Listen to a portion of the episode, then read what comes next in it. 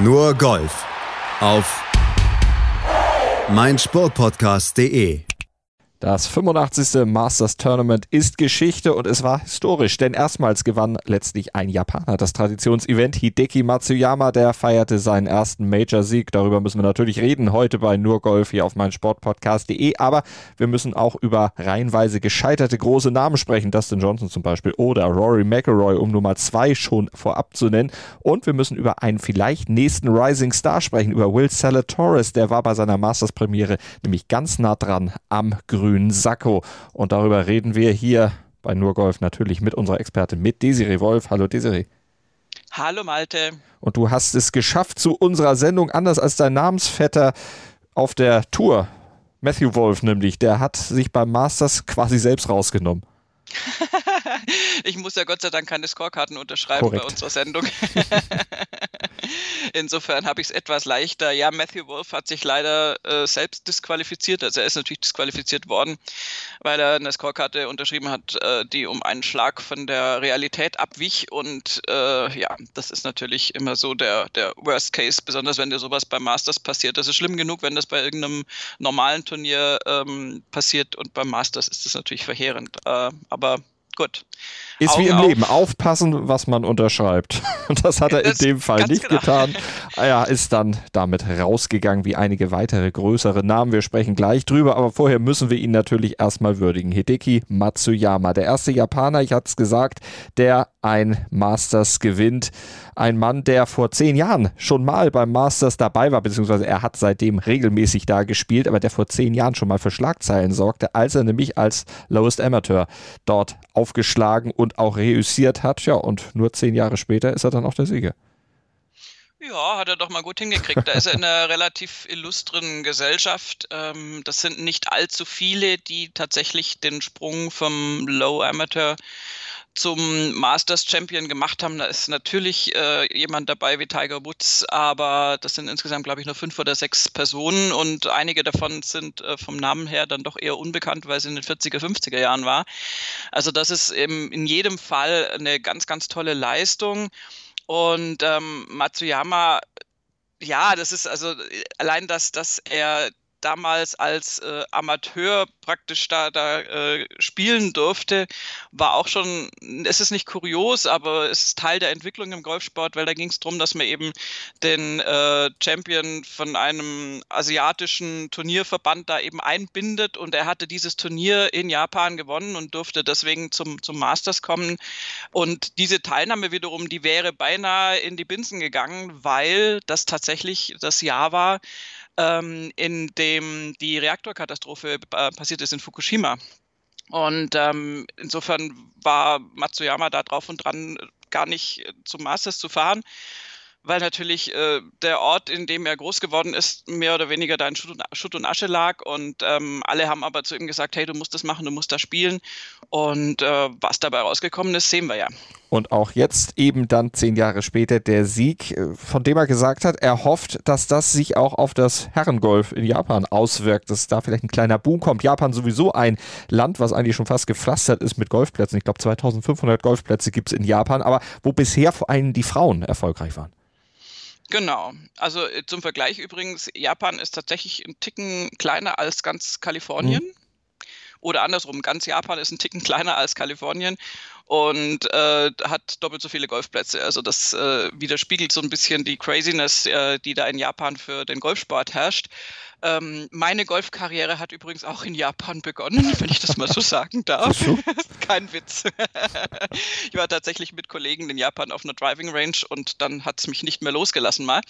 Äh, ist aber schon ein paar Tage her. Und äh, diese, ja, diese Last ruht schon relativ lang auf Matsuyamas Schultern, dass er das Herrengolf auf japanischer Seite da vertritt und dass von ihm da auch entsprechend Erfolge erwartet werden, weil du hast es schon gesagt, das Damengolf ist da deutlich weiter. Wir haben ja übrigens auch bei den Damen beim Augusta National Women's Amateur haben wir dieses Jahr auch eine japanische äh, Gewinnerin, Tsubasa Kajitani hatte das gewonnen. Und äh, wir haben natürlich Damen bei den äh, japanischen Damen, die schon Major gewonnen haben. Und insofern ist da im Herrensport noch ein bisschen was aufzuholen. Matsuyama wiederum ist aber gar nicht so der super extrovertierte mhm. Messenger des Landes, äh, der sich da gerne irgendwie für die Medien dann äh, entsprechend hergibt. Insofern hat er da ein bisschen einen schwierigen Stand, weil ein unglaublicher Druck auf seinen Schultern lastet und ähm, er aber schon eigentlich lieber so ein bisschen für sich ist und, und äh, sich auf seinen Sport konzentriert und äh, nicht nur bei den äh, englischen Interviews, die er eben nicht gibt, weil er nicht Englisch spricht, also zumindest theoretisch in der Öffentlichkeit, mhm äh, sehr wortkarg ist, sondern auch tatsächlich auf Japanisch nicht wahnsinnig viel mehr dann kundtut. So ein bisschen wie Erling Haaland. Äh, über 30 Sekunden geht das selten raus, was er dann auch auf Japanisch sagt und man sieht seinem Gesicht dann auch nicht unbedingt an, dass er so besonders begeistert darüber jetzt war, dass er zum Beispiel jetzt das Masters gewonnen hat. Aber der japanische Kollege, habe ich auf dem Golf Channel gelesen, der dann äh, dieses Interview für die japanische Station geführt hatte, der soll den Kollegen vom Golf Channel auf jeden Fall versichert haben, he's over the moon. Also er, er freut sich nach innen, aber das ist ja auch jedem selbst überlassen, wie er sich dann letztlich nach außen gibt. Für ihn ist es der größte Sieg seiner Karriere im zehnten Start beim Masters. Der erste Sieg mit 29 Jahren hat er ihn geholt und er hat es tatsächlich, obwohl es zwischendurch gar nicht so aussah, also auf der Frontline nein zumindest nicht, am Ende doch nochmal spannend gemacht. Er ging mit vier Schlägen Vorsprung in den Schlusstag. Am Samstag hatte er eine 65 gespielt, sich damit in Führung gesetzt eben mit vier Schlägen Vorsprung. Zur Hälfte des Platzes auf der Schlussrunde lag er dann bei fünf Schlägen vor. Da dachten alle, okay, das wird eine ganz lockere Geschichte, aber auf der Backnine, da wackelte das dann doch nochmal. Ja, hätte man, also muss man beim Masters tatsächlich immer irgendwie äh, in, in Rechnung ziehen. Das war schon auf der Amen auf der, auf der Amen Corner, sagt man auch nicht, in der Amen Corner, bei der, ach, ist ja wurscht, also jedenfalls bei diesen Löchern war es ja schon so, dass er auf diesem legendären Paar 3 in Bogie gespielt hat, dem er aber dann sofort ein Birdie hat folgen lassen. Da war ja mal noch nichts kaputt erstmal. Aber äh, wenn man sich dann natürlich anschaut, dass sein Flightpartner Xander Schoffley da mal so richtig aufgedreht hat ab der Nummer 12 und vier Birdies in Folge gespielt hat und da wirklich rangekommen ist, ähm, war es dann natürlich äußerst unpraktisch in dem Kontext, dass äh, Matsuyama dann äh, Bogie 15 und Bogie 16 spielt. Mhm. Ähm, der ganze Run wäre dann noch spannender geworden, wenn Schoffli darauf verzichtet hätte, großzügig an der 16 einen Ball ins Wasser zu hauen und auch tatsächlich dann mit einem Triple Bogey runterzugehen. Ähm, und damit äh, war die, das Ding dann im Prinzip so gut wie durch. Ähm, Salatoris war dann natürlich dann noch in, in der Nähe von Matsuyama, aber Matsuyama hat im Prinzip dann ein Paar- und Bogey-Finish gereicht um, um das Ding nach Hause zu fahren. Einschlag vor, vor Salatoris. Und äh, ja, das ist auch so ein bisschen der Unterschied. Äh, Schoffli und Matsuyama, also jetzt nicht typenbedingt, sondern sonntagsformbedingt. Ähm, Matsuyama hatte an der 16 auch die äh, Wasserthematik und ähm, hat aber daraus dann, na, nicht an der 16, Entschuldigung, aber er hat im, im Falle der, der größeren Katastrophe, die da droht, es immer geschafft, da noch mit einem halbwegs blauen Auge rauszukommen und nicht gleich ein Triple Bogey aus, aus so einem Loch zu machen. Mhm. Und das ist der Unterschied zwischen, zwischen Schoffli und Matsuyama in dieser Schlussrunde. Und übrigens auch, wenn ich das äh, kurz irgendwie sagen darf, meiner Ansicht nach auch eine ganz, ganz große Qualität von Matsuyama, also der wird äh, überall gepriesen für sein Eisenspiel, was natürlich wirklich toll ist ähm, und, und alles, alles schick, aber ähm, gerade auch in dieser Masters-Woche war es auffallend, wie er, wenn er in Bedrängnis kommt, also sollte da mal irgendwas nicht ganz so klar auf der Spur liegen, wie er mit, mit relativ wenig Blessuren aus diesen Situationen rauskommt. Also bei ihm eskaliert es dann, also zumindest wenn er gut in Form ist jetzt, natürlich ist ihm das auch schon irgendwann mal passiert, aber gerade jetzt in seiner momentanen Form hat er nie dann noch x Folgefehler gemacht, die zu größeren Katastrophen, wie zum Beispiel einem Triple Bogey auf einer Schlussrunde, hallo Herr Schoffli, ähm, geführt haben. Und äh, Schoffli hat ja schon in, äh, auf den Front Nine ähm, exzellent abgeliefert. Mhm. Schoffli hat sieben Birdies gespielt in der Schlussrunde und eine Even-Paar-Runde. Also ähm, ja, kann sich jeder selber ausrechnen, was da passiert ist. Ein Triple Bogey, ein Double Bogey, hier noch ein Bogey, da noch ein Bogey und dann ist halt das mit den Birdies auch irgendwie relativ äh, nutzlos. Also natürlich hat er die dringend gebraucht, aber das ist dann schade. Und Matsuyama hat tatsächlich diese Qualität, da relativ stabil zu bleiben und dann nicht, also das entgleitet ihm dann nicht komplett. Und mhm. das haben wir bei durchaus vielen Spielern, dass wenn dann mal sowas richtig in die Grütze geht, dass das dann sich fortsetzt noch und dass man drüber nachdenkt und dann gleich nochmal ein Loch schlecht spielt, weil man noch sauer ist über das Vorloch noch. Und äh, das ist bei Matsuyama wirklich absolut eingedämmt, zumindest an diesem Masters-Wochenende jetzt gewesen, aber auch sonst tendenziell ein Charakteristikum seines Spiels. Auf jeden Fall war er jetzt dann am Ende durch diese Charakteristika und durch diese Qualität dann am Ende oben die 73 am Schlusstag hat es dann tatsächlich für ihn gebracht, hat es rausgerissen. Du hast sein Eisenspiel angesprochen. Wo hat er denn noch Schwächen aus deiner Sicht? in seiner Außendarstellung. okay, Nein. das. Nein, ähm, Matsuyama, ja gut, Schwächen. Also zum einen ist es immer wieder nett, seinen, seinen, seinen Schwung zu beobachten, der ja so ein bisschen, äh, also durch diese Verlangsamung, die er dann macht, äh, wirkt es so ein bisschen ja, gar nicht so, also es ist nicht so ästhetisch schön mhm. wie in Adam Scott oder so, aber es ist unglaublich effektiv und äh, insofern denke ich, dass, dass die Schwächen äh, eher dann gegebenenfalls beim Patten liegen, wenn es dann hakt. Aber das, äh, das hat er wunderbar unter Kontrolle gehabt. Und ähm, das Eisenspiel, was er da zelebriert, das ist schon richtig klasse. Und man muss auch sagen, dass ähm, er ja nicht der typische japanische Spieler ist, was auch dazu führt, dass die ganze Nation sagt, wenn einer, dann er, weil wir jetzt ja eher so in diesem Zeitalter der muskelbepackten äh, Bryson DeChambeau sind. Ich nehme jetzt mal ihn als Beispiel, äh, aber auch sonst natürlich, also wirklich äh, sehr, sehr durchtrainierte Athleten und äh, japanische Sportler sind ja oft einfach äh, jetzt ja von, von, von Natur aus eher ein bisschen kleiner und schmaler vielleicht, also zumindest in der Tendenz. Und zumindest waren das die bisherigen japanischen Golfsportler in, in größerer Mehrheit. Und dann äh, könntest du natürlich argumentieren, dass die dann die Kraft und die, die Durchschlagskraft nicht haben, die du brauchst, um so gegen diese Muskelprotze auf der PGA Tour zu bestehen. Mhm. Und da könntest du jetzt sofort einwenden, ja, und dann schau dir mal Will Salatoris an, dann ist nämlich dieses ganze Argument total wieder hinfällig. Das ist richtig. Oder guck dir die Platzierung von Bryson DeChambeau an. Äh, plus das noch dazu, genau. Geteilter also, 46. Das ist noch schlechter als im November. Also böse formuliert jetzt. Äh, darf ich eine Sache dazu sagen? Ich versuche bei Bryson DeChambeau immer möglichst objektiv zu bleiben, dass mir sein Schwung jetzt nicht gefällt. Das habe ich, glaube ich, schon mhm, oft genug artikuliert. Da bin ich wahrscheinlich auch nicht allein mit der Meinung. Äh, ansonsten ist der natürlich irgendwie äh, ein Exot und sehr, sehr wichtig für, für die Szene im Golfsport. Aber ich bin relativ froh, also sorry Bryson, also ich gönne ihm alles Mögliche, aber ich bin froh, dass er dann doch nicht in der Lage war, diesen Platz so zu zerlegen in, über, über die vier Tage hinweg. Mhm. Der hat auch gute Runden auf diesem Platz mal gespielt. Er hat eine 67 am, am, am Freitag gespielt da dachte ich schon, ah, jetzt hat das irgendwie äh, schlechter erster Tag, jetzt hat das irgendwie raus.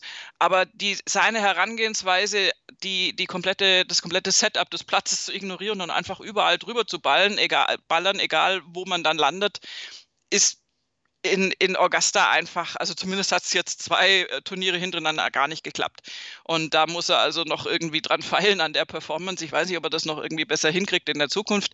Aber ich finde es schön zu sehen, dass, dass der Platz dann doch belohnt, wenn du dich ihm, wie soll ich sagen, wenn du dich ihm eher strategisch stellst und nicht nur die rohe Kraft walten lässt, weil wir brauchen das im Golfsport. Also wir haben nicht nur Bryson DeChambeau und wenn ich so sagen darf, Gott sei Dank, und es ist total wichtig, dass äh, Spieler da eine Chance haben, die sie den Platz ganz anders angehen. Zum Beispiel in Bernhard Langer, der ja zwar dieses Mal den Cut nicht geschafft hat, aber im November da immer noch mit im Feld war in der, in der Schlussrunde, am, ach nicht in der Schlussrunde, Entschuldigung, am Wochenende, am Samstag, Sonntag.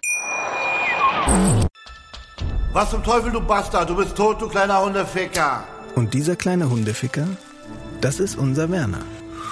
Ein ganz normaler Berliner Kleinstkrimineller der dann aber im Knast das Ding seines Lebens dreht. Una Fantastica Risetta Perla Pizza. Er klaut seinem Zellengenossen ein Pizzarezept. Aber nicht irgendeins. Und mit dem eröffnet Werner dann die beste Pizzeria Berlins. Doch Werners Glück ist nur von kurzer Dauer. Denn es hagelt Probleme. Werners Pizzaparadies. Erstmals großes Kino- und Podcast-Format. Mit fetter Starbesetzung. Alina But, Kida Ramadan, Edin Hasanovic, Oliver Koritke, Ralf Richter, Ben Becker, Winfried Glatzeder, Anna Schmidt und viele mehr. Abonniert die Scheiße. Jetzt macht schon, mach! Lass uns noch mal kurz zurückkehren zur Spitze natürlich und zu Sender Schoffley. Du hast ihn angesprochen, seine Aufholjagd. Aber im Prinzip hat er es ja schon auf der Frontline weggeschmissen. Das hast du auch schon gesagt. Du hattest nur gesagt, da hat er ja geglänzt. Das meintest du natürlich ironisch. Das müssen wir für alle sagen, die das Leaderboard nicht so vor Augen hatten. Also das ja. war da natürlich schon dann ein ziemliches Durcheinander, was er da letztlich gespielt hat. Für dich die größte Enttäuschung der Schlussrunde?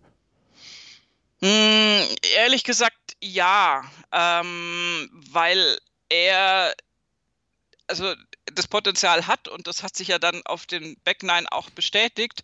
Und in dem Moment, in dem es dann aber wirklich Crunch-Time ist und dem, in dem er sieht, gut, okay, ich habe jetzt hier vier Birdies gespielt und Matsuyama fängt langsam an zu wackeln, dann das Triple Bogey zu spielen, war nicht besonders sinnvoll. Ähm, also das ist aber auch bei Xander Schoffley irgendwie im Moment, da hakt es immer so ein bisschen an der allerletzten Durchschlagskraft. Äh, in, schon seit geraumer Zeit, weil ich meine, dass der Golf spielen kann wie, wie wenige andere, das, das wissen wir. Aber allein, also wir haben uns jetzt tatsächlich viel an den Back Nine oder ich habe mich viel in den Back Nine aufgehalten bei ihm. Du hattest es schon angesprochen. Also er hat äh, Birdie 2 war ja gut, dann Bogey 3, Bogey 4, Double Bogey 5 da war das Ding eigentlich schon weg. Also da war das wirklich, das hast du eben auch irgendwie angesehen. Und ich glaube, es hat selbst ein, ein, Kommentator irgendwann gesagt, so nach dem Motto, ja, Schoffli guckt so, als ob er auch weiß, dass das rechnerisch jetzt einfach zu weit weg ist. Mhm. Also dass Matsuyama rechnerisch zu weit weg ist. Dann spielt er Birdie 7, Birdie 8, kommt wieder so ein bisschen ran, ist so, es ging ja dann so um die, um den Turn ging es ja eigentlich um Platz 2. Da war das irgendwie, Matsuyama war da schön weit vorne, hatte sein Polster. Und die anderen haben immer irgendwo anders dann doch Federn gelassen und keiner konnte das irgendwie nutzen, da mal ranzukommen. Und, und die, die Qualität dann in der Amen Corner anzufangen mit einer Birdie-Serie, die musste dann erstmal haben in der Schlussrunde. Aber da bin ich jetzt mal böse und sage, da war Schoffli aber halt auch schon einen Ticken weit weg und dann ging das irgendwie wieder besser von der Hand. Und als es dann doch wieder in Reichweite war, spielt er dieses Triple Bogey. Also das ist, das ist super ärgerlich sowieso. Ist aber in dem Fall auch, glaube ich, dann wirklich so ein kleiner äh, Unterschied in der mentalen Stärke. Und da komme ich wieder zurück zu dem, was ich vorhin gesagt habe, dass halt Matsuyama aus, aus einem blöden Katastrophenball ins Wasser dann nicht gleich ein Triple Bogey macht. Und es ist sein allererstes Triple Bogey von Sander Schoffli gewesen in 1042 Löchern bei Major Championships. Also es Krass, kann ne? tatsächlich mal passieren, aber ist natürlich dann zur Unzeit passiert, ganz genau.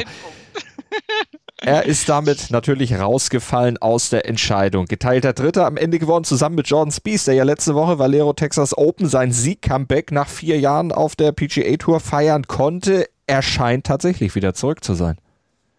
Ja, auf jeden Fall. Ähm, es, also ich hätte es zwar eine schöne Geschichte gefunden, wenn er tatsächlich jetzt seinen äh, zweiten Masters-Titel holt, aber ähm, es, es, hat irgendwie, es war noch nicht, nicht stabil genug. Ich meine, du hast bei ihm immer phasenweise gesehen, was der für tolle Sachen machen kann, auch auf diesem Platz, aber der hat einfach zu viele Bogies gespielt, gerade auch in der Schlussrunde dann. War ja aber auch schon, also der hat sich ja nach vorne gespielt mit seiner Schlussrunde noch. Der hat eine 70 gespielt dann in der Endabrechnung und ähm, hat da äh, wirklich äh, also auf den Backnine, ach Quatsch, auf den Frontnine nicht, nicht gut genug angefangen und auf den Backnine dann doch noch relativ aufgedreht, aber kam dann einfach natürlich nicht mehr annähernd äh, ran. Also es war einfach völlig klar, dass Jordan Spieth, wenn nicht was fundamental Katastrophales passiert für die Führenden, da nichts mehr mit dem Sieg zu tun haben wird. Aber er hat da auf jeden Fall, er hat natürlich auch einen unglaublichen Support da bei den Patrons ähm, als ehemaliger Masters-Sieger und äh, der ist auf jeden Fall wieder da. Und wie gesagt, gesagt, hätte mich jetzt fast gewundert, wenn der Back-to-Back -back erst ein normales, in Anführungszeichen, Turnier gewinnt und dann gleich mal ein Major hinterher schiebt. Aber Jordan Spieth ist wieder da, Top 3 und äh, ja, also der wird auch in. Zukunft immer wieder mal zu viele Fehler machen und deswegen Turniere nicht gewinnen, aber sein, sein Spiel ist auf jeden Fall wieder, wieder deutlich stabiler, als es noch vor, vor einiger Zeit war. Da vorne sind definitiv die Masters-Experten dann auch zu finden. Matsuyama 20 Mal Top 20, nee, sechsmal Top 10, äh, Top 20 bei den letzten sieben Starts, so rum müssen die Nummern genau heißen. Jordan Spieth, der hat bei den fünfmal in acht Starts die Top 3 gekratzt. Sender Schoffley in den letzten Jahren sogar zweimal in den Top 3 gelegen. Also das sind wirkliche Experten. John Rahm auf dem geteilten fünften Platz, auch einer, der regelmäßig unter den Top 10 ist. Und jetzt ja auch noch mit Babyunterstützung quasi kam. Die hatten das Kind ja sogar mit. Ja, und so süß, meine Güte. Also ich ja, ich flippe ja relativ selten wegen irgendwie Babys oder sonst irgendwas so ganz furchtbar auf und schon gar nicht aus und schon gar nicht online. Aber die hatten dem ja so einen Caddy-Anzug, also einen Strampler als weißen Caddy-Anzug gemacht mit einer Nummer 1 natürlich drauf und hinten natürlich Ram dann drauf als, als äh, Caddy, also, also als Spielername und, und das war natürlich extrem entzückend. Der, der arme Kleine, dachte ich mir nur ja. den ganzen Tag da in der Sonne.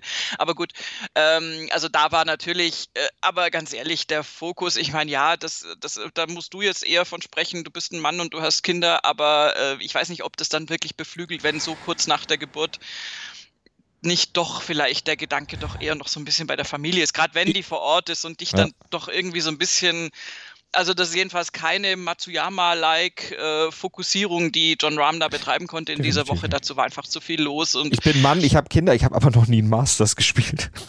Äh, okay. Hm, Werde ich wahrscheinlich auch nie. Meinst du? Ja, nee. ja, also sagen wir einfach mal von außen, dass da vielleicht noch irgendwie zu viele andere Einflussfaktoren gab. Und äh, John Rahm hat zumindest äh, den Preis für die beste Schlussrunde verdient. Er hat am mhm. Sonntag die 66 gespielt, die aber, und das bin ich auch wieder böse, und das ist natürlich überhaupt nicht so gemeint, aber die dann etwas leichter rauszufeuern ist, wenn du weißt, dass du mit dem Sieg eh nichts mehr zu tun haben wirst. Ja. Also unter normalen Umständen, weil John Rahm einfach zu weit hinten war. Der kam von irgendwie einem 20., 21. Platz irgendwo so grob rum und äh, hat dann natürlich toll gefeuert, hat toll gespielt, also alles, alles unbestritten, aber das ist dann einfacher, wenn du nicht in Führung liegst oder nicht jetzt irgendwie wirklich ganz, ganz vorne in Contention bist und, und da dann eher die Nerven dir einen. Streich spielen. Und man sieht es ja an den vorderen Beteiligten, dass da ähm, eine 73 von Matsuyama hat ihm gereicht. Die anderen haben dann eben 70-70, äh, Zalatoris und, und Spieth gespielt. Äh, Schoffli mit seiner 72, das hatten wir schon angedeutet, dass das nicht ganz so wahnsinnig fantastisch lief. Ja. Und ansonsten auch, auch Leishman, Rose, Reed, alle, die dahinter lagen. Nur Reed hat eine 69 gespielt, tatsächlich auch, hat sich nochmal verbessert. Aber äh, hatte vorher natürlich schon weg. sehr viel verloren, gerade durch die 75 am Freitag. Aber du hast einen erwähnt, Justin Rose, der sich ja noch Hoffnung machte vor der Schlussrunde, wenn auch nur leise, nachdem er die ersten beiden Runden gewonnen hatte, dann vielleicht doch noch in die Entscheidung eingreifen zu können. Aber das war dann auf der Schlussrunde relativ schnell erledigt. Ja, der hat auch einfach losgelegt mit diesem ganz populären, ich spiele mal vier Bogies auf den Front Nine Konzept, mhm. was, was leider rechnerisch dann sich nicht wirklich auszahlt. Er hat zwar noch zwei Birdies spielen können, also war durchaus eine bunte Scorekarte auf den Front Nine, aber der war dann auch eigentlich ziemlich schnell und ziemlich klar auch raus. Ähm, hat auch auf der Backline dann zwei Birdies, zwei Bogies, also das, das ging dann so, so hin und her. Dann kam er insgesamt mit einer 74 da raus. Ähm, der hatte am ersten Tag diese 65 gespielt, wo du denkst, ja, sage mal, was, was spielt denn der für einen Platz irgendwie? Das war also völlig, wir hatten an den ersten Tagen horrende Bedingungen, also eigentlich äh, wirklich einfach nur Masters-Bedingungen. Das war sehr, sehr trocken. Die Grüns waren pfeilschnell und dem mussten doch relativ viele Tribut zollen. Da hat bei vielen Spielern vieles nicht geklappt und Justin Rose ging da sehr, sehr spät am Donnerstag raus. Der war in der Nachmittagssession und hat, hat diesen Platz irgendwie zerlegt. Also da, da, da hast du so zugeguckt und dachtest so, was ist jetzt, was macht der jetzt mhm. irgendwie? Äh, hatte ja noch schlecht begonnen. Also der hatte begonnen am Donnerstag, das Turnier begonnen mit einem Bogey auf der 1. Das ist ja immer schon mal super Anfang. Hat dann irgendwie die Pars halten können, hat dann auf der 7 Bogey gespielt und dann hat er irgendwas, äh, weiß nicht, was er dann gemacht hat, welchen Schalter er dann umgelegt hat und fängt dann auf der 8 an mit Eagle, 9 Birdie und dann Birdie 10, Birdie 12, 13, Birdie 15, 16, 17. Wo du sagst, okay, kann man mal machen. Und da war aber auch, äh, ganz ehrlich, wenn man das fies ist, wenn du so einen Wahnsinnstag am Donnerstag schon hast, die Chance, dass du das über vier Tage hinziehen kannst, diese, diese Form sozusagen, mhm. finde ich immer schwierig. Also sieht man, finde ich, selten. Und so ist es dann bei ihm auch gekommen. Er hat dann sich auf das allgemeine Niveau eher eingeschwungen, hat dann 72, 72 gespielt. Er hat natürlich dann genug Vorsprung gehabt, um am Freitag auch noch vorne zu sein, das hast du ja schon gesagt.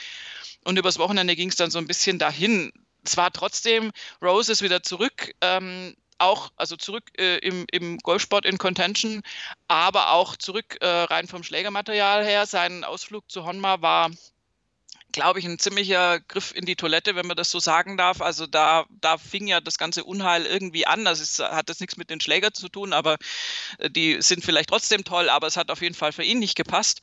Und ähm, dieser Schlägerwechsel äh, eigentlich in der Blüte seiner Karriere, wo wirklich alles super lief, der hat den halt echt zurückgeworfen. Jetzt ist er wieder bei TaylorMade zurück, hat wieder, also was heißt wieder, hat irgendwie ein bisschen ähnliches Equipment wie, wie zuvor.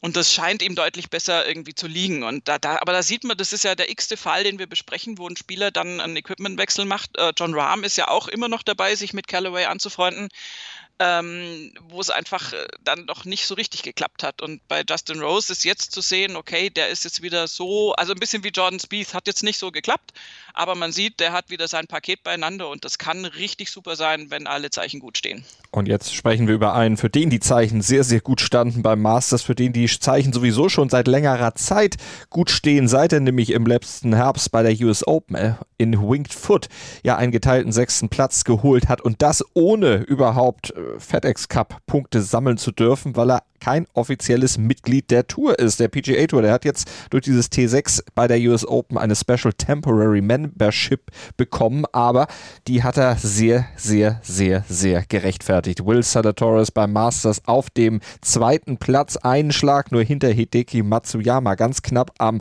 grünen Sakko vorbeigeschrammt. Ein Mann, der kein richtiger Young Gun mehr ist mit 24 Jahren, aber einer, der sehr neu erst im Zirkus ist, mit dem man aber rechnen muss. Ja, Wahnsinnstyp. Also das ist, äh, dann hatten wir ja vorher schon äh, gestreift, als ich äh, von dem Muskelprotzen gesprochen mhm. habe. Ähm, das dürfte der komplette Gegenentwurf sein. Der, der Typ ist, ich weiß nicht, wie groß er ist, relativ groß, 1, also über 1,90 auf jeden Fall, hat schlanke 75 Kilo, glaube ich, auf der Waage. Also ist unfassbar. Also den kannst du hinter Bryson DeChambeau stellen und den sieht kein Mensch. Doch, der ist ein bisschen ähm, größer, der guckt oben rüber. Achso, die Haare oben gucken ein bisschen drüber wahrscheinlich, ja. Ähm, aber es ist, also es ist seit, seit, seit Monaten so, dass wir den beobachten, der ist ja eigentlich, also so rein vom, vom, vom äh, Personalausweis her, ist er ja Corn Ferry Tour Member. Also, ja. du hast ja schon gesagt, Special Membership hat er jetzt inzwischen, hat schon bei den US Open da richtig abgesahnt, super stabile Leistung gebracht. Und ähm, ich meine, der ist der einzige Spieler, das musst du dir mal geben, weil wir sprechen oft über Stabilität und äh, ja, so Ausreißer nach oben und nach unten. Ist der einzige Spieler, der unter Paar gespielt hat in allen vier Runden diese Woche. Mhm. Der hat 70, 68, 71, 70 gespielt. Das ist mega konstant und, ähm, und also bei so einem Spieler, der noch, also jung, Alter ist ja immer so ein bisschen relativ, natürlich gibt es noch jüngere Spieler auf der PGA Tour, aber der, der von der Corn Ferry Tour kommt und da wirklich Woche für Woche vorne mitspielt. Also das sind nicht nur diese zwei Major-Ergebnisse, der ist auch sonst immer irgendwie mit dabei, wenn es um, um, um die Wertung geht. Und das ist schon sehr beeindruckend. Und der ist wirklich, also ein absolut super zarter, schlanker Typ irgendwie, stellt sich einen Golfball hin und haut diese Pille aber auch. Also wirklich äh, ein sehr schönes Stück des Weges. Ähm, tolle, tolle Performance auf dem Golfplatz. Mhm. Ähm, absolut aufsehenerregend und ich musste schon lachen, weil als die Flight-Paarungen rauskamen, ähm, hieß es ja, dass Bernhard Langer am Donnerstag unterwegs ist mit Will Salatoris und ja. noch einem Namen, den ich jetzt tatsächlich vergessen habe, weil es ein relativ Mainstream-Name ist, aber auch, ich glaube sogar ein Amateur. Und dann hat Langer noch irgendwie gepostet von wegen, ja, ich habe die Freude, ähm, also es war jetzt auch sicher nicht überheblich gemeint von ihm, aber so mehr oder weniger den beiden Jungs morgen den Golfplatz zu zeigen. Also weil die sozusagen beide Masters Rookies waren, offensichtlich. Und, und da habe ich noch gedacht, naja, Bernhard, wenn dir da mal der Will nicht die, die, die Golfbälle um die Ohren haut ähm, und, und prompt, also was mich natürlich gar nicht so freut, ist, dass Bernhard Lange den Cut nicht geschafft hat. Das mhm. finde ich super schade. Aber Bernhard Lange hat dann auch gesagt, nach diesen beiden Tagen mit Salatoris im Flight, äh, dass das halt also mega Potenzial hat, ja. was der was der Typ da macht und ein toller Spieler ist und dass er da also auch ähm, eher quasi überrascht war. Ich meine, woher soll Bernhard Lange auch Will Salatoris kennen? Die sind ja nicht miteinander unterwegs auf der Tour. Ja, aber er und, verfolgt ja auch die Szene, F. ja, der kannte ihn sicher auch. Er hört doch unseren gesagt, Podcast, glaub, Bernhard. Hast du nicht zugehört? genau. Nein, also wie gesagt, ich glaube auch, dass dieser Tweet überhaupt nicht überheblich Nein, gemeint war, sondern eher so sein eigenes Alter Klar. karikieren sollte, so nach dem Motto, ja, ich kenne doch den Scheiß hier, ich nehme euch jetzt mal mit äh, und gar nicht die Leistung der beiden jungen Spieler irgendwie in Frage stellen würde. Das würde ich Bernhard lange nie unterstellen, so ist das, so tickt er auch gar nicht. Aber es war so, ich habe in dem Moment gedacht, oh, wenn das mal nicht irgendwie genau in die unerwartete mhm. Richtung geht und also sie, die, die unerwartete Richtung ist ja auch gar nicht so unerwartet inzwischen. Nö, also Torres macht da eine eine richtige Welle auf der Tour mhm. und das ist so beeindruckend und ähm, macht auch so viel, so viel Freude, dem zuzuschauen. Er macht auch selber sehr viel Spaß, ne? Das muss man auch sagen. Er ist auch ein humoriger Typ offensichtlich, was man so mitgekriegt hat über Social Media, denn es wurden ja diverse Ähnlichkeiten von Will Salatoris festgestellt. Wir haben beide unabhängig voneinander gedacht, Mensch, der sieht doch aus wie ein junger Bernhard Langer, vielleicht ein bisschen größer, noch ein bisschen schlanker und er wird vor allen Dingen in den USA, da liegt es auch näher, mit dem Caddy aus dem Film Happy Gilmore mit Adam Sandler verglichen. Und das hat er sogar aufgenommen. Genau, das ist äh, relativ lustig, weil er sogar ein Wedge ähm, hat, äh, wie, wie, sagt man da, prägen. Äh, ähm, Gravieren heißt sowas. Wie bitte? Gravieren heißt Gravieren sowas. heißt es, Dankeschön. Oh Gott, ich, ich kann ja gar nichts mehr hier. Ähm, also er hat auf eine, eine Gravur auf, auf einem Wedge, äh, die äh, wirklich dann den ersten Satz äh, umfasst, äh, den praktisch der Caddy von Adam Sandler im Film zu Adam Sandler sagt, nämlich Mr. Gilmore, I'm your Caddy. Und das wird, äh, das hat er sich da drauf prägen lassen oder gravieren lassen, Entschuldigung. Und, ähm, und das ist halt dann wahnsinnig witzig, äh, wenn Adam Sandler ihm dann nach dem Masters einen Tweet schreibt, von wegen, ja, äh, übrigens ähm, ziemlich coole Sache. Ähm, nee, er hat, genau, Entschuldigung, vor der Schlussrunde hat er ihm geschrieben, have fun today, young man. Mr. Gilmore is watching you and very proud. Und da hat Will Salatoris, Entschuldigung, so rum war das, nach dem Turnier dann zurückgeschrieben, wenn äh, Adam Sandler äh, irgendwann mal ein Caddy braucht, let me know. Ähm, ich werde es besser machen dieses Mal. ich bin immer für Sie verfügbar, Mr. Gilmore. Also das ist halt, der spielt natürlich mit dieser Ähnlichkeit und hat, ist, ist da auch, das ist so dieser Californian Beach Boy mit so sonnengebleichtem blonden Haar und, und, und äh, schlachsiger Gestalt. Und äh, was der aber wiederum da auf den Golfplatz bringt, ist halt richtig, richtig cool. Und ähm, ich habe jetzt auch noch mal kurz nachgelesen, ist tatsächlich so, äh, also äh, Lange hat ihn, äh, hat hinterher dann gesagt, dass er ihn schon im Fernsehen gesehen hätte äh, in den letzten Monaten und da schon gedacht hätte, oh, der ist aber, aber special, also begabt oder wie auch immer. Und äh, dann äh, hat er das sozusagen diese Erfahrung in, in, in Person dann gemacht und sagt, he's going to be one of the stars for the future, I think. Ähm, also hat auf jeden Fall das Zeug dazu, hat er gesagt. Und dann, äh, ja, wenn du, wenn du dir den anschaust, äh, he's fairly skinny, but man, does he hit the golf ball. Das ist das Zitat von ja. Bernhard Langer zu Will Salatoris. Ja.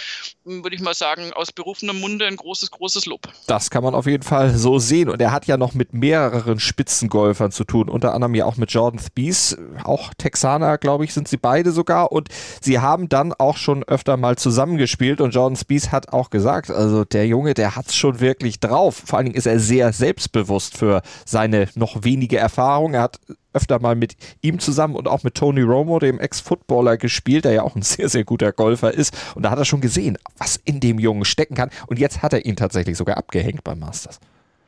Ja, also das ist, äh, das ist eine super Performance und jetzt kommen natürlich wieder die Stimmen hoch und da, dass das wirft ihn ja so ein bisschen in die Gruppe mit Sophia Popov, die äh, bei ihr war es ja sogar so, dass sie ein Major gewonnen hatte dann äh, letztes Jahr und dann aber nicht äh, praktisch keine Tourkarte hatte und im nächsten Major-Turnier dann nicht starten durfte. Und äh, bei ihm ist es ja immer noch dasselbe, dass er nur eine Temporary Mem oder eine Special Membership hat und wo du ja, also da wäre so eine Regeländerung vielleicht mal mhm. irgendwie angebracht, müssen die mal drüber nachdenken, weil ich meine, es ist ja bei ihm jetzt absolut keine Eintagsfliege. Also der sammelt ja Ergebnisse ohne Ende. Zumal er ja auch Und für den Ryder Cup dann tatsächlich noch in Frage käme, momentan, also Stand jetzt. Also es könnte eine völlig absurde Situation eintreten, dass er tatsächlich noch Corn Ferry Tour Member ist, wenn er sich äh, dann irgendwie für den Ryder Cup da ins Spiel bringt. Also das, das, also ich glaube es ehrlich gesagt nicht und ich mhm. vermute, dass er diesen Turniersieg jetzt irgendwann mal einfahren wird, weil so wie der da drauf ist, das ist wirklich also eine, eine echt starke Leistung. Dass er das jetzt gegen Matsuyama nicht durchgezogen hat, der schon seit Jahren auf diesen äh, Sieg hinarbeitet und sich da, also, also blöd formuliert, den Augusta auch ein bisschen besser auskennt, einfach aufgrund seiner Erfahrung, ähm, ist, ist die eine Sache. Aber Salatoris ist da eigentlich wirklich fällig und dann hätte sich das Thema erledigt. Aber es ist halt die Frage, macht es Sinn, das wirklich an diesem einen Sieg aufzuhängen? Mhm. Also wenn, also das ist immer so, jetzt kommen wir so in die Konjunktivargumentation und damit kannst du natürlich auch jetzt nicht die PGA Tour führen, aber also für mich ist jetzt natürlich ein Sieg bei zum Beispiel, jetzt sind wir mal böse bei der Puerto Rico Open, äh, die parallel zu einem Major stattfindet und wo wirklich nur jetzt so die nicht ganz äh, super top platzierten Spieler mitspielen, weniger wert als äh, zweimal eine Top 6 Platzierung, also einmal eine Top 2 mhm. Platzierung bei, bei zwei Majors hintereinander. Ja, aber da schaffst du äh, Präzedenzfälle, die dann nachher wahrscheinlich ganz schwierig zu handeln werden, aber da muss generell natürlich irgendeine, irgendeine wirklich eine, eine, Regel rein, die das dann letztlich klärt und dass solche Fälle dann tatsächlich auch korrekt behandelt werden, ohne dass dann andere noch juristische äh, Kniffe anwenden müssen, um sich vielleicht auch noch reinzuklagen, weil das kann die PGA auch nicht brauchen. Nee, nee, deswegen sage ich, das ist natürlich super schwierig. Also ich, ich will gar nicht sagen, dass ich da eine tolle Idee hätte, wie sich das ja. in ein Regelwerk umsetzen lässt. Und ähm, Deswegen sage ich, das ist halt ein Konjunktiv. Und auf dem Papier hat halt einer ein Turnier gewonnen und Will Torres hat es nicht fertig aus. So, das ist die Situation und äh, widerspiegelt halt trotzdem überhaupt nicht, was der Junge da es leistet in den letzten Monaten. Aber ich glaube, da werden äh, dann Zeiten kommen, wo wir uns darüber nur noch ein kleines Lächeln abbringen. So und Will Torres ehrlich gesagt auch, weil er dann längst seine Membership hat und was weiß ich was gewonnen hat. Insofern gucken wir da mal zu. Aber das ist auf jeden Fall und äh, ja, und da bin ich jetzt wieder bei meiner, bei meiner Typenfrage, wenn ich sage, dass Bryson DeChambeau der Tour gut tut, weil er halt in die Szene da äh, sowas Verrücktes mit reinbringt mit seinen ganzen Experimenten und natürlich dann diese wahnsinnige Gewichtszunahme und dieses Bullige und jetzt also einfach seinen Style damit reinbringt. Genauso ist das natürlich unfassbar, wie dann so ein wahnsinnig schlanker Typ. Ich meine, das hat ja nichts mit Bodyshaming hin oder her zu tun. Das ist einfach, der ist, der, der hat ja die Hälfte von dem Gewicht, was Bryson hat, wenn überhaupt. Und wie der aber dann da so unglaublich Power auf den Golfball kriegt und so toll Golf spielen kann und dass so unterschiedliche Typen den gleichen Sport machen, das finde ich immer wieder faszinierend und äh, das, das macht das tut dem Golfsport einfach gut. Es wäre ja, es wäre schlimm, wenn die alle ungefähr gleich aussehen würden von der Statur her und alle ungefähr gleich, gleiche Längen hätten und gleich Golf spielen würden. Das wäre ja furchtbar langweilig. Und Sala Torres belebt diese Szene auf jeden Fall und also ganz groß, ganz großer, äh, ja, ein ganz großes Versprechen für die Zukunft, würde ich sagen. Ich habe mich natürlich schockverliebt, weil die war wirklich ganz, ganz klein. So begann die Mensch-Hund-Beziehung zwischen Christina und Tierschutzhund Frieda. Und wie es danach, nach dem ersten Moment der Verliebtheit, so weiterging und welche Klippen es danach zu umschiffen galt, das hört ihr in der neuen Ausgabe von Iswas Dog, dem Podcast für harmonische Mensch-Hund-Beziehungen. Iswas Dog mit Malte Asmus. Überall, wo es Podcasts gibt. Jetzt gucken wir noch mal auf das, was dann andere große Namen geleistet haben beim Masters oder nicht geleistet haben. Bernhard Lange hattest du schon angesprochen, hat den Cut verpasst, war ja in guter Gesellschaft. Dustin Johnson, der Titelverteidiger, der hatte sich auch nach zwei Runden verabschieden müssen. Brooks Köpker hat sich verabschiedet, Sergio Garcia, Rory McElroy, Jason Day, also quasi das Who is Who. Ja, also das war schon äh, bezeichnend, wie, wie viele da äh, tatsächlich dann raus waren nach, nach kürzester Zeit. Und ja, also ich meine, es hat bei einigen war es nicht ganz so überraschend, wenn ich jetzt mal böse bin. Ähm, wir könnten kurz mal über Brooks Köpker sprechen, weil der ja diese Knieverletzung hatte, die wir auch hier im Podcast beleuchtet haben. Und da sind wir ja auch noch davon ausgegangen, naja, Masters auf gar keinen Fall und der fällt mhm. hier für Wochen aus, wenn nicht für Monate. Das hatte übrigens auch irgendein Golfexperte in den USA dann irgendwie öffentlich formuliert oder auch nicht so öffentlich, aber irgendwo hat irgendwer zu irgendwem gesagt, naja, also das, ich sehe das ja im Moment überhaupt nicht, der wird da noch, noch längere Zeit brauchen, bis er zurückkommt. Und Brooks Köpker hat darauf sogar reagiert auf Social Media hat das dann zitiert und hat gesagt, ja, ja, äh, das, das, das, sehen wir ja dann und äh, tauchte dann beim Masters auf. Und hat ja schon vor dem Turnier gesagt, das hat, hat man auch gesehen, der konnte sich ja, nein, nein, Bücken ist nicht das Problem, anders, er konnte das Knie ja gar nicht beugen, mhm. das, das äh, operierte und hat dann da immer relativ äh, äh, ungelenke Stunts vollführen müssen, um entweder das Grün zu lesen oder aber den Ball aus dem Loch zu holen oder so. Also so ein bisschen wie Tiger Woods in seinen schlechtesten Zeiten, äh, wo, es auch mit dem Körper einfach gar nicht ging und wo ich mich dann schon gefragt habe, warum macht er das? Äh, die Ausgangsaussage von Brooks Köpker war, es beeinträchtigt nicht meinen Golfschwung wenn dem so sein sollte, ist es ja nett. Aber das Problem ist, dass Augusta ein sehr, sehr hügeliger Platz ist. Das sieht man im Fernsehen so nicht. Aber das ist einfach eine Herausforderung, diesen Platz zu gehen. Hm. Kannst ja nicht mit dem Kart rumfahren, nur weil du eine Knie-OP hattest bei einem Major. Und äh, insofern ist es einfach, also ich verstehe nicht, warum er sich diese Belastung ausgesetzt hat. Gut, waren jetzt eh nur zwei Runden, aber also das war für mich wenig überraschend. Da war eher das, was er gespielt hat, noch überraschend gut dafür, dass ich ihm jetzt das irgendwie echt nicht, nicht angeraten hätte, ja. da jetzt überhaupt aufzutauchen. Meine, steht uns nicht zu, er wird da schon Berater haben, aber ob, ob das jetzt so eine tolle Idee war, weiß man nicht. Rory McIlroy, lass uns über den noch sprechen, bevor wir zum Ende kommen, weil Rory McIlroy, der hat einen großen Treffer gelandet, aber nicht so, wie er sich das eigentlich gedacht hat. Er hat seinen Papa abgeschossen. ja, es, das war jetzt irgendwie nur so äh, semi-cool. Am Donnerstag, es war schon am Donnerstag gleich in der ersten Runde und hat dann äh, eben vom Abschlag aus äh, dann einen Fan getroffen. Und irgendwie, ich weiß nicht, ob er es selber gleich gemerkt hat oder sein Flightpartner irgendwie gesagt hat, so, oh, äh, war das nicht dein Vater oder irgendwie so. Und er so, ups. Ähm, das war natürlich irgendwie, man kann man jetzt sagen, bleibt in der Familie, wenigstens trifft es keine außenstehende Person, aber. Er brauchte keinen so, Handschuh signieren, obwohl er es angeboten hatte, ne? aber Papa hatte abgelehnt. Komisch.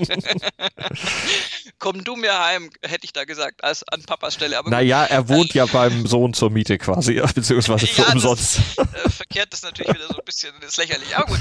Nein, also Rory hat genau das gemacht, was er in letzter Zeit immer macht. Das war einfach zu durchwachsen und ähm, hätte mich jetzt ehrlich gesagt auch gewundert, wenn, also bei Rory hatte ich jetzt auch nicht so, man, bei jedem Masters seit Jahren sind wir immer so, ha, Career Grand Slam und äh, wenn es irgendeinen Spieler gibt, dem ich das gönnen würde, ist das Rory McIlroy und äh, natürlich supporte ich da auch irgendwie so gefühlsmäßig immer mit, aber das wäre es tatsächlich eine große Überraschung gewesen, wenn der mit seiner Formkrise, die er gerade hat, da jetzt irgendwie auftaucht und sagt, hello, ich mhm. mache hier das mal zu Ende, ja. Also insofern äh, große Namen. Also was mich mehr überrascht hat tatsächlich ist DJ, weil der war eigentlich gut in Form. Der ja. war einer der, der Favoriten für diesen Turniersieg. Äh, so ist er noch quasi drin vom letzten November so ungefähr, ne? so im, im Schwung. Und äh, DJ hat ja auch also wirklich total irgendwie ja, überhaupt nicht so irgendwie zu seinem Spiel gefunden. Und das war auch, das hast du richtig gesehen, dass der manchmal irgendwie überhaupt nicht gewusst hat, warum das jetzt irgendwie nicht so funktioniert, wie er sich das vorstellt. Also das war für mich eher überraschend und ja, also wenn du natürlich anguckst, Westwood, Willett, Garcia, Perez, das ist halt auch so leider so das halbe Ryder Cup-Team ja. auf europäischer Seite. Das ist läng äh, länger, sage ich schon, das ist lange mal erwischt, okay ja, schade. Der hatte natürlich einen super Rekord. Der hatte im November den Rekord aufgestellt, dass er als ältester jemals äh, äh, aktiver Spieler äh, den Cut geschafft hat. Also diesen Rekord hat er, mhm. aber ähm, den konnte er jetzt nicht weiter ausbauen, äh, zumindest jetzt in diesem Jahr. Und ja, also war schon großes Favoritensterben. Und, ähm, und trotzdem sind dann die Namen, du hattest es vorhin schon gesagt, und das finde ich sehr, sehr gut bemerkt, sind dann doch Spieth, Schoffley, Rahm, äh, Uh, Rose, Reed, die äh, vorne mit dabei. Also da fehlen zwar viele, die wir jetzt schon angesprochen haben, die den Cut nicht geschafft haben, aber die anderen sind dann doch auch die üblichen Verdächtigen. Also du findest zwar Überraschungen wie Bill Salatoris, der eigentlich auch keine Überraschung mehr ist, und Matsuyama eben auch schon lange nicht mehr, aber sonst ist es schon einfach die äh, Crew, die da auch mit Augusta wirklich mhm. äh, sehr, sehr gut zurechtkommt über die Jahre. Ja, das zeigt eben auch, was dieser Platz eben fordert. Erfahrung ist schon gut, aber so ein bisschen Adventure Geist kann auch nicht schaden. Von daher eine gute Mischung da auf dem Leaderboard und insgesamt wieder ein sehr interessantes, sehr spannendes Masters-Turnier. Das auf jeden Fall und auch schön, dass das wieder ähm, monatstechnisch an dem Platz zurück ist, wo es auch hingehört und wo auch der Platz dann nicht diese minus 20 erlaubt, die DJ da feuern konnte im November. Also es ist ja, das darf er ja gerne machen, aber das war jetzt wirklich äh, auch jahreszeitenbedingt. Ähm, ich würde noch ein, eine, äh, äh, ja, eine Honorable Mention äh, aussprechen für Kevin Nah, mhm. weil das ist so irgendwie auch Sportsgeist und sowas mag ich im Golfsport. Ähm, der war auf dem Weg zum Flughafen schon, weil der war also halt durch, der wurde im Endeffekt dann geteilter Zwölfter und wollte eigentlich schon fahren und war irgendwie schon unterwegs und ist dann nochmal umgekehrt und hat sich die Schlussrunde dann noch den, das Ende angeguckt, weil er als äh, ursprünglich asiatischstämmiger Spieler einfach Solidarität zu Hideki Matsuyama zeigen wollte und einfach das ganz großartig fand. Und äh, der war dann wirklich äh, an der 18 unter den Zuschauern und hat, hat Matsuyama dann beklatscht, der das wahrscheinlich gar nicht mitgekriegt hat. Das ist wieder die nächste Geschichte, aber ähm, finde ich einfach total cooles Statement von Kevin Na, also weil du da merkst, was für eine Bedeutung das hat. Mhm. Äh, und, und äh, auch Spieler, die dann die amerikanische Staatsangehörigkeit haben, aber ein großes Verständnis natürlich auch für, für die Mentalität in Asien haben, dann zu sagen, hey, der erste japanische Masters-Gewinner, das ist schon einfach, das ist es wert, dass ich mir das anschaue, finde ich eine sehr, sehr coole Aktion. Also Hut ab, Kevin Na. Das kann ich nur unterschreiben. Tolles Schlusswort für die nur Golf-Ausgabe zum Masters 2021 hier auf meinsportpodcast.de. Ich kann nur sagen, danke, Desiree. Gerne. Nur Golf auf meinsportpodcast.de